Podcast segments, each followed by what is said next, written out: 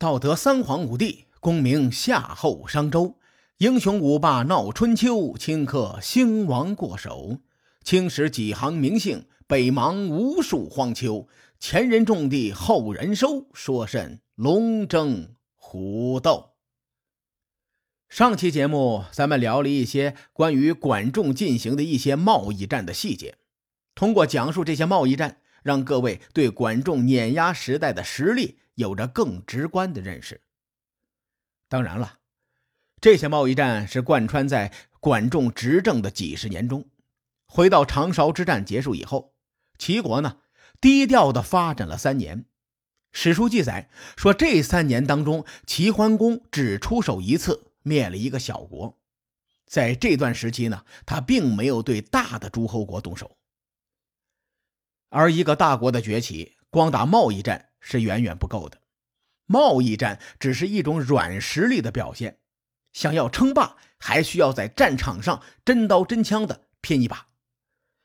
就算齐国的经济实力再强，你不亮剑，谁知道你的剑有多锋利呀？管仲很早就知道这个道理，于是，在第一次见齐桓公的时候，就提出过自己的思路。按照管仲的想法，对外打仗可以，但齐国需要打的是不义之师。在公元前七百零四年沈陆会盟之后，咱们回到春秋时期。随便喊一嗓子，谁是不义之师啊？那齐、鲁、郑、宋、魏、晋、秦等等吧，一堆小伙伴都会不由自主的看向楚国，因为在那一年，楚武王僭越称王，他的这个行为啊，可以说是那个时代中最大的不义。有些人把沈陆会盟认为是春秋的开端，因为天无二日，国无二主。楚武王公然搞分裂活动，从实际行动上宣告了东周王朝的崩溃。春秋最初的那些年，楚国顶多算是一方诸侯，个比较大的那种。至于称霸中原，想都不要想。我在说楚国伐隋的那期节目当中，有提到过，隋国是汉阳诸姬之首，是遏制楚国北进中原的桥头堡。但随着窦伯比离间计的成功，隋国成了楚国的附属国，这就为楚国染指中原打开了一道门。楚武王在搞定隋国之后呢，他并没有收手，而是加紧步伐，不断的扩大和巩固自己的势力范围。面对楚国的崛起，汉阳地区的各路诸侯不是没有反抗，叫也叫了，挣扎也挣扎了，叫破喉咙都没有人来救。我简单的梳理一下，在中原混战的这二十年，楚国都发生了哪些事情？公元前七百零一年，楚国的莫敖、屈瑕打算和二轸两国结盟。莫敖是楚国的一个官职的名称，而且呢是楚国最高的官职，相当于宰相。这个屈瑕本来姓芈，也就是《芈月传》的芈，是熊氏，他是楚武王之子。因为担任莫敖这个官职，所以呢叫楚莫敖。后来屈瑕被封在了曲邑，后代以封地为氏，所以开始自称屈氏。屈瑕自然就是屈氏的先祖，也就是文化名人屈原的祖上。屈瑕要结盟的这两个国家都不大，二国在今天的湖北广水市附近，枕国呢在今天孝感附近。这俩小国无力反抗楚国，只能半推半就认了这个结盟。但是问题呢，却在他们的邻居云国身上。云国比这两个国家稍微大一点，但是大的有限。他们很了解楚国，按照楚国以往的画风，这个家伙可是疯起来连自己都打的人呐。楚国所谓的结盟，本质和吞并是差不了多少的。云国知道唇亡齿寒的道理，万一二轸两国被吞并了，恐怕下一个就是云国。于是呢，云国就向隋国、角国、周国、老国求援，准备招呼大家一起去攻打楚国。结果呢，隋国没有表态，其他三个国家在边上拍手叫好，没有一个出兵的。云国有点着急，就在边境的蒲骚提前布防。蒲骚啊，是今天湖北应城市的古名。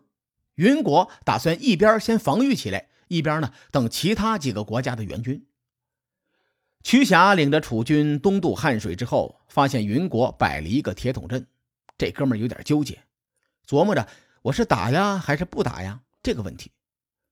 他的副手窦连就建议说：“咱们派一支精兵偷袭云国吧。”这个窦连呢和窦伯比一个姓。大伙可能会猜到这俩人是什么关系，事实和你们想象的差不多。这个窦连呢是窦伯比的弟弟，窦连很能打，为楚国的崛起立下了汗马功劳。可是屈瑕犹豫不决，特别逗逼的说了一句：“要不咱们算一卦吧？”窦连就说：“占卜是为了下定决心去打，咱们这种情况是必打无疑呀，你还占卜个毛线呢？”随后呢？窦连就带领精兵夜袭敌营，一举击溃了对手，史称蒲骚之战。最终，在一片欢乐祥和的气氛中，二枕两国瑟瑟发抖的与楚国结了盟。转过年，楚武王以蒲骚之战中角国曾打算攻打楚国为幌子，再次派屈瑕领兵出征攻打角国。在这战中呢，出现了一个成语。叫做城下之盟。战争的过程非常的简单，屈瑕带兵打角国，角国呢也摆出了铁桶阵，把自己保护的严严实实。不管楚军怎么挑衅，反正我就不出去。此前楚军呐强攻角国国都的南门，没打下来，两军一个在城里，一个在城外，僵持之时呢。屈瑕派了三十来个伙夫，绕到了北门外面的山上去砍柴。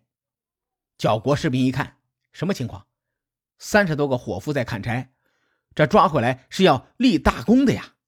角国士兵呢，就悄悄出来，把三十个楚军的伙夫给逮回去了。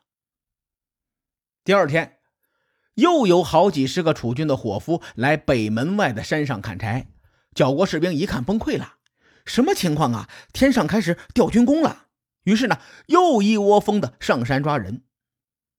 第三天，越来越多的楚人来到北山砍柴，角国士兵就更开心了。搞到这么多的军功，这头都要笑掉了。等他们冲出去抓人的时候，不料这是楚人设置的陷阱。楚人早就在北门的山外埋伏着，楚人趁机堵住北门，将出城的角国士兵好一顿收拾。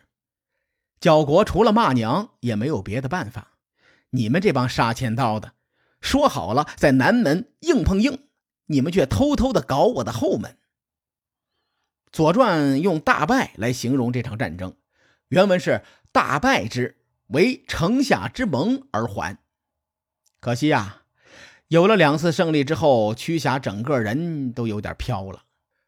到了公元前六百九十九年，楚武王又派屈瑕去攻打罗国。楚国与罗国这一战，究竟鹿死谁手呢？